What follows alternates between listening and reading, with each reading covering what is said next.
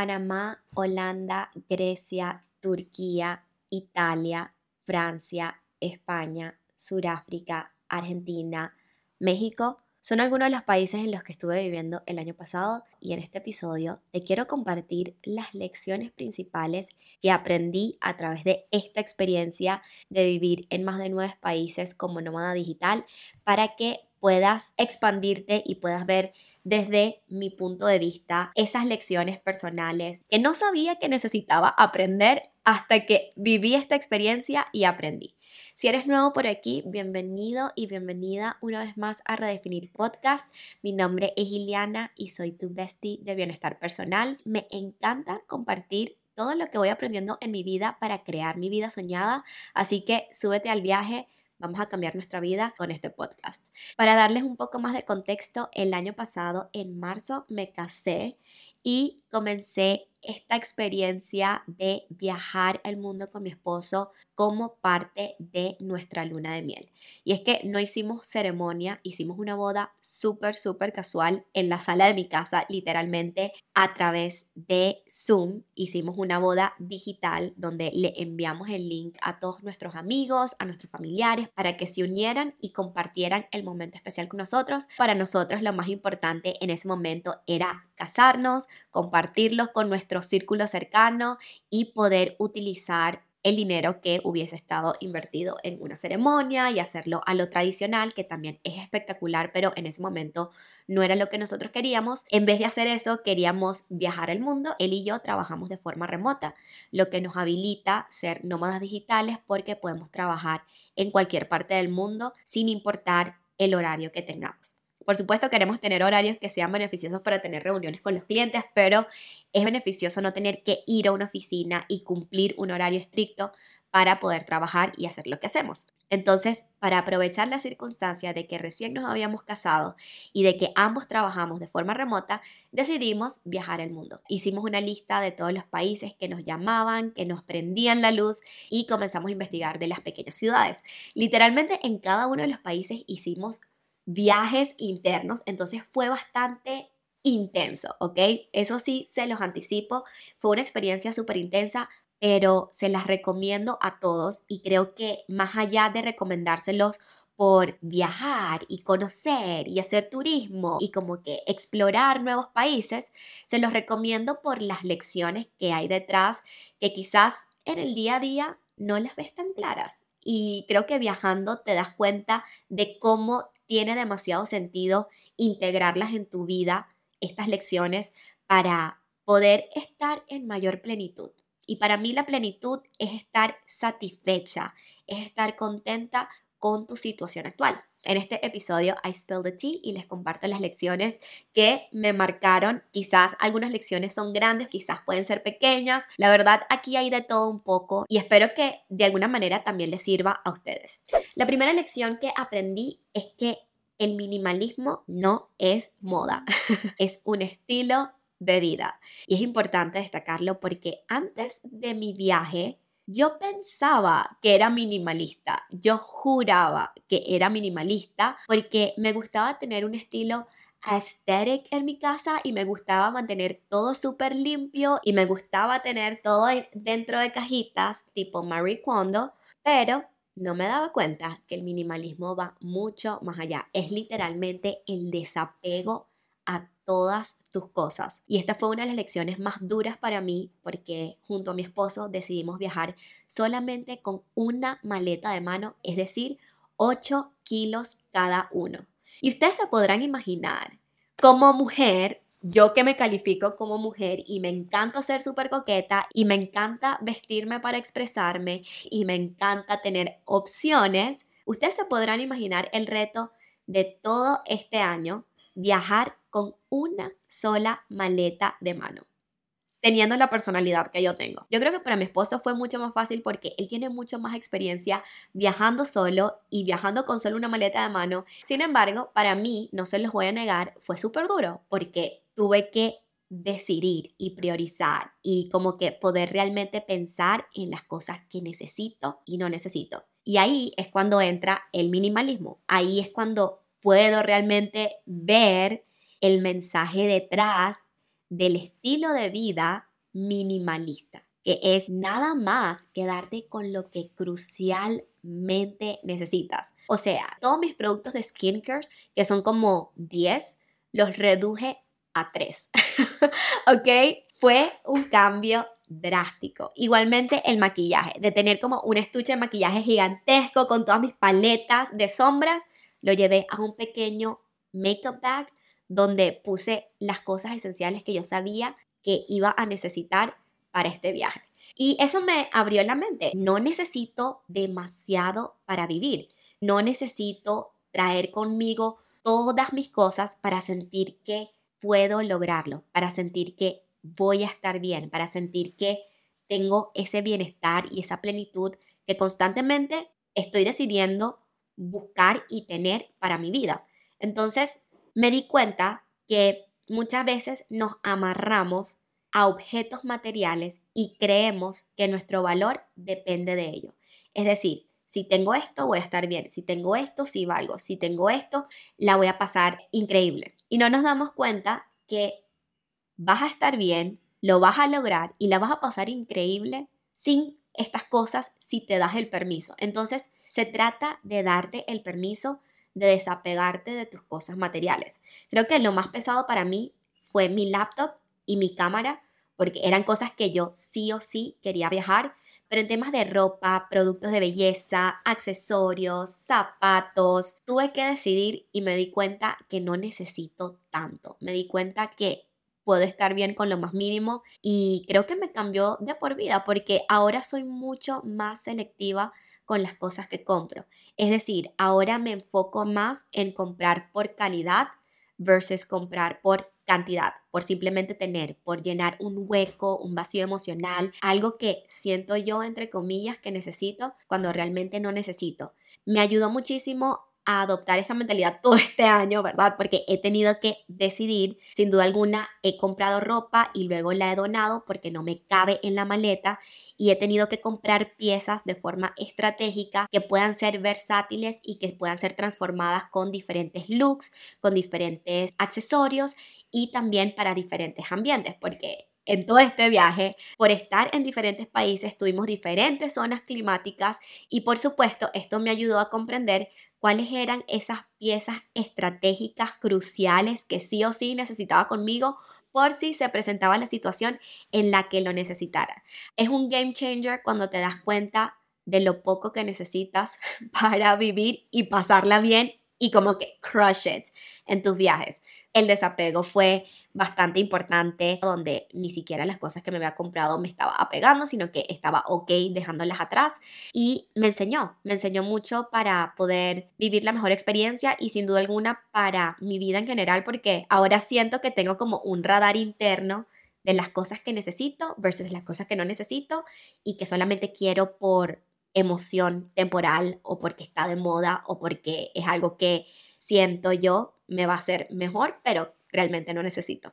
La segunda lección que aprendí es que caminar es delicioso, ¿ok? Es delicioso. Y especialmente si vienes de una cultura en la que caminar no es muy común, como por ejemplo Latinoamérica, donde no sé por qué todo el mundo tiene auto y las infraestructuras de las ciudades están creadas para autos y no para caminar. Me di cuenta en este viaje que amo caminar. Me di cuenta que es como un win-win situation porque no solamente caminas para conocer verdaderamente el lugar que estás visitando, sino que también estás haciendo ejercicio y estás manteniendo tu cuerpo en movimiento. Y aparte, ahorras dinero en transporte porque estás caminando. En estos viajes ya estaba haciendo como un average de 12 mil a 15 mil pasos por día y para mí era como, ok, ¿por qué no crecí con esta mentalidad de caminar? Creo que esto es algo que me ayudó muchísimo a tener perspectiva sobre el estilo de vida que quiero tener, porque viniendo de Latinoamérica, desde mi propia experiencia de cómo yo crecí, todo el mundo tenía auto y era crucial para llegar a cualquier lugar porque en los lugares donde yo vivía no había como la infraestructura optimizada donde pudiese llegar a cualquier lado, por decirte, con autobús o con el metro o con el tren.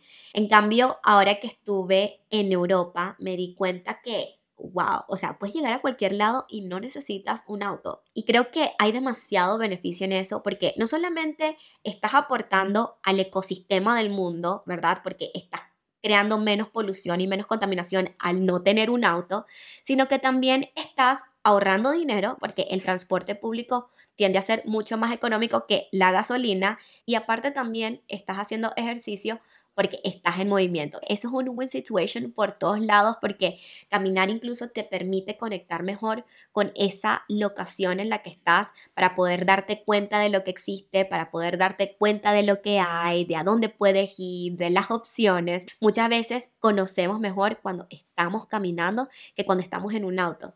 Así que eso me enseñó muchísimo y sin duda alguna me dio demasiada perspectiva en el estilo de vida que quiero tener y el lugar en donde quiero vivir, porque ahorita mismo mi home base es Panamá, pero sin duda alguna creo que cuando ponga las raíces, las raíces, así que empiece como a crecer una familia y todo, quiero que sea en un lugar donde podamos caminar y donde tengamos opciones, o sea, donde haya la infraestructura para no tener que depender de un auto para llegar a cualquier lugar.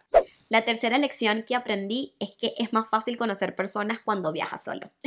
y no sé por qué he viajado sola también. De hecho, en mi primer viaje de expansión, que fue el primer viaje que hice completamente sola a Colombia, fue donde conocí a mi esposo porque estaba con esa energía de conocer personas. Y por supuesto, cuando no estás en un grupo o no estás con tu pareja, estás mucho más abierta a ir a eventos, a reuniones, a actividades y estás más abierta a hablar con las personas. Me di cuenta que en este viaje, porque estaba con mi pareja, los dos estábamos como que ya satisfaciendo nuestra batería social, así que no era tan necesario ir a eventos y salir a hablarle a las personas. Creo que esto es importante porque marca la diferencia viajar solo y viajar acompañado. No hay uno mejor que el otro, yo creo que ambos se pueden disfrutar espectacular, pero creo que es importante poner bien las expectativas sobre lo que quieres obtener de ese viaje que vas a hacer. Es decir, si quieres conocer personas, es mejor que viajes sola, ¿ok? Porque si viajas acompañada, bien sea de un grupo de amigos, bien sea de tu pareja, bien sea de tu familia, lo más probable es que no estés tan abierta a salir allá afuera, a exponerte, a socializar, a apuntarte a actividades, a ir a eventos, porque ya tu batería social está siendo recargada por ese entorno con el que estás viajando. Versus cuando viajas sola, y sientes la necesidad de hablar con personas, creo que eso te ayuda a exponerte mucho más a una situación en la que puedas abrirte para conocer nuevas personas que tengan gustos similares a ti, que vayan a actividades similares a ti, que les gusten las mismas cosas que tú, porque normalmente las vas a encontrar en esos lugares que tú sueles visitar. Por ejemplo, si eres una persona que trabaja desde cafés y está sola, es más fácil hablarle a otras personas porque quizás vas a encontrar otras personas que también trabajen desde cafés. O si vas a librerías, si vas a museos, si vas al gimnasio, si vas a hacer un dive. Por ejemplo, en mi caso yo hice un montón de amigos cuando hice mi viaje a Medellín porque hice el dive y creo que es súper cool el darte cuenta de que las personas están mucho más abiertas a conocerte, a ser tus amigos por el simple hecho de haber compartido una experiencia juntos. La cuarta lección que aprendí es que el lenguaje universal no es el beso. el lenguaje universal es el menú del día. en todos los países a los que fuimos había un menú del día y esto nos encantaba porque son menús que tienden a estar a muy buen precio en horas de almuerzo y te ofrecen todo. Te ofrecen la entrada, te ofrecen el platillo fuerte, te ofrecen la bebida y te ofrecen el postre. Y a mí me encantaba porque nosotros por estar viajando, no era como que cocinábamos demasiado porque siempre teníamos algo que hacer o que ver y tampoco queríamos como que acumular mucha comida en el lugar donde nos estábamos quedando porque sabíamos que quizás se iba a perder luego de que nos fuéramos al próximo lugar. Aparte de eso, muchos de los lugares no tenían los utensilios para cocinar propiamente, a veces tenían nada más una ollita, a veces tenían nada más un colador. Yo sé que todo esto son excusas, pero era perfecto. Y yo creo que si tú eres una persona que está viajando y quiere ponérsela fácil, porque muchas veces se trata de ponértela fácil, busca en cualquier lugar donde te estés quedando el menú del día. O sea, te va a llenar, te vas a sentir satisfecho. La mayoría de las veces tienen opciones saludables y también va a depender del lugar al que vayas, por supuesto, pero te aseguro que siempre va a haber un menú del día. y eso me cambió la vida porque ya no me tenía que preocupar de qué iba a cocinar, sino que nada más hacía mis desayunos y mis cenas y los almuerzos ya estaban covered by el menú del día. Una quinta lección es que no pagues roaming cuando estés viajando. Compra un chip local. Y este fue el primer error que yo hice la primera vez que viajé sola, porque obviamente no tenía tanta experiencia, y es que pagué roaming en Panamá para poder tener data en el nuevo país, pero me costaba como 50, 60 dólares al mes.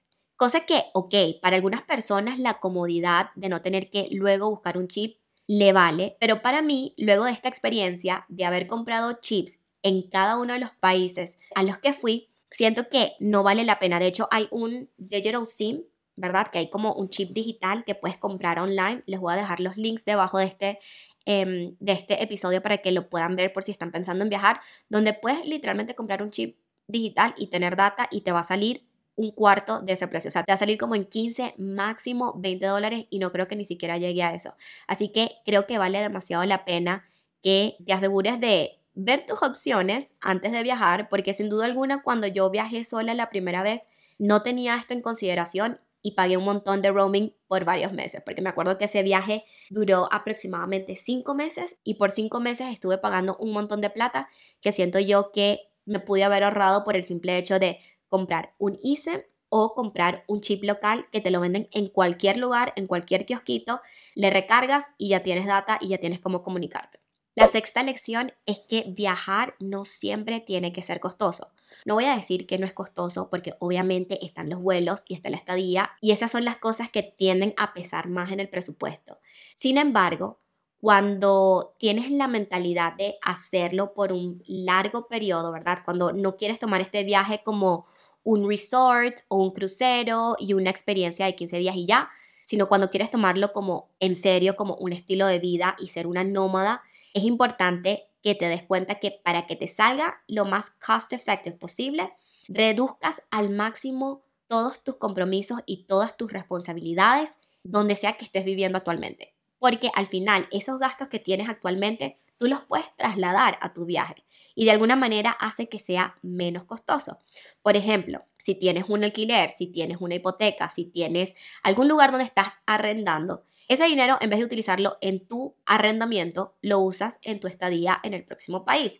En mi caso, yo ya tenía mi apartamento y lo que hice fue alquilarlo. Entonces ya no tenía que pagar un montón en hipoteca, sino que ya pagaba solamente una pequeña parte y la otra parte la cubría las personas que estaban viviendo en el apartamento, que son mi mamá y mi hermana.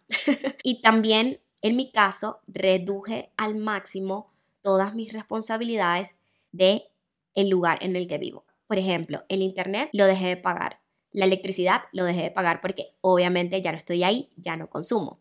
La línea telefónica le cambié un plan a un plan mucho más económico que me sale como en 10 dólares versus el plan de 30 dólares que pago mensual.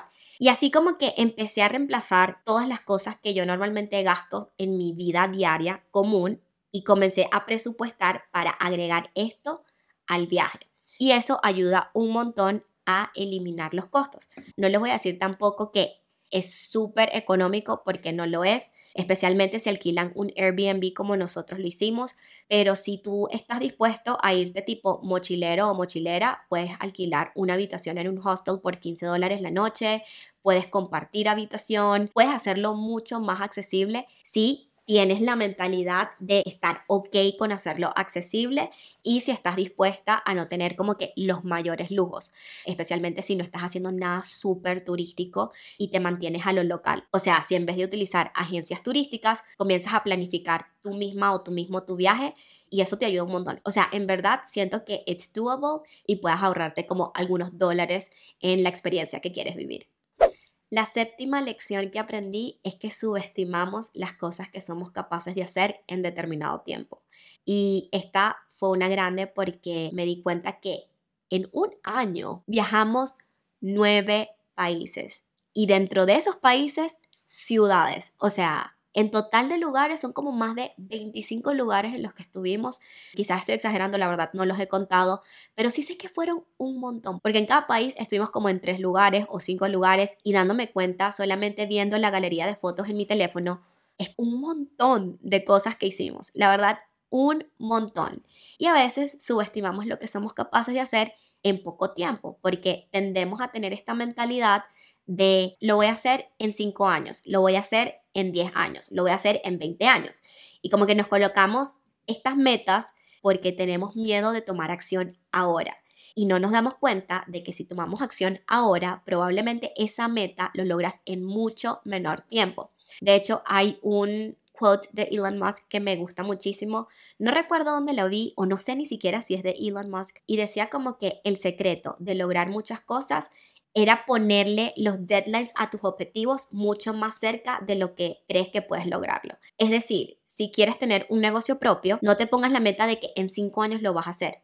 Ponte la meta de que lo vas a hacer en un año y quizás en un año no lo logras, pero vas a estar mucho más cerca de lograrlo que en esos cinco años. No sé si me explico bien, pero el mensaje en sí es que te des la oportunidad de trabajar en tus sueños como si tuvieras que hacerlo este mismo mes, esta misma semana, este mismo día y te vas a dar cuenta de que vas a lograr un montón de cosas. Y yo creo que esa fue la mentalidad que nosotros tuvimos el año pasado cuando estuvimos viajando y era que queríamos hacer lo más de lo que pudiésemos en el lugar donde estábamos y logramos visitar un montón de cosas, vivimos demasiadas experiencias y eso no tiene precio. Cuando ves al pasado y ves hacia atrás cómo has utilizado tu tiempo y darte cuenta de todo lo que has vivido, de todo lo que has experimentado, para mí eso es como demasiada plenitud de saber que estoy utilizando esta vida que yo tengo para hacer las cosas que quiero hacer en el momento presente y darme cuenta luego y agradecerme por haberme atrevido a hacerlo. Así que es muy importante que no subestimemos lo que somos capaces de hacer en un determinado tiempo, especialmente en un corto plazo, porque hay demasiado que puedes hacer si sales de tu mente y si te sales de la cárcel mental en la que muchas veces estamos con creencias limitantes, condicionamientos que no nos aportan a hacer eso que queremos hacer. Y por último, la octava lección que aprendí luego de haber vivido en más de nueve países en menos de un año es que la libertad es una decisión y la libertad, por supuesto, significa diferentes cosas para cada persona, siempre lo digo también, pero es importante saber que todo es relativo, es decir, todo va a depender de los ojos con los que lo ves. Desde mi punto de vista, la libertad es poder hacer con tu tiempo lo que quieres, es poder estar donde sea que quieras estar cuando quieres estar. Y eso no tiene precio para mí. Yo me di cuenta que logré conseguir esta libertad no porque fue suerte, no porque me lo dieron, no porque me lo regalaron, no porque llegó mágicamente a mí. Lo logré porque yo desde un principio sabía que no quería trabajar, por ejemplo, en una oficina. No, no para decir que trabajar en una oficina está mal, pero yo sabía que yo no quería trabajar en una oficina, que no quería cumplir un horario. Yo sabía que quería poder viajar el mundo. Yo sabía que quería poder conocer nuevas personas. Y esa mentalidad fue lo que me llevó a aprender las habilidades digitales que hoy día me sirven como trabajo para ayudar a otras personas. Entonces, fue una decisión. Y una decisión te lleva a otra decisión y esa decisión te lleva a otra decisión. Y son muchas decisiones que se van acumulando en el tiempo que te habilitan vivir esa libertad que tanto buscas.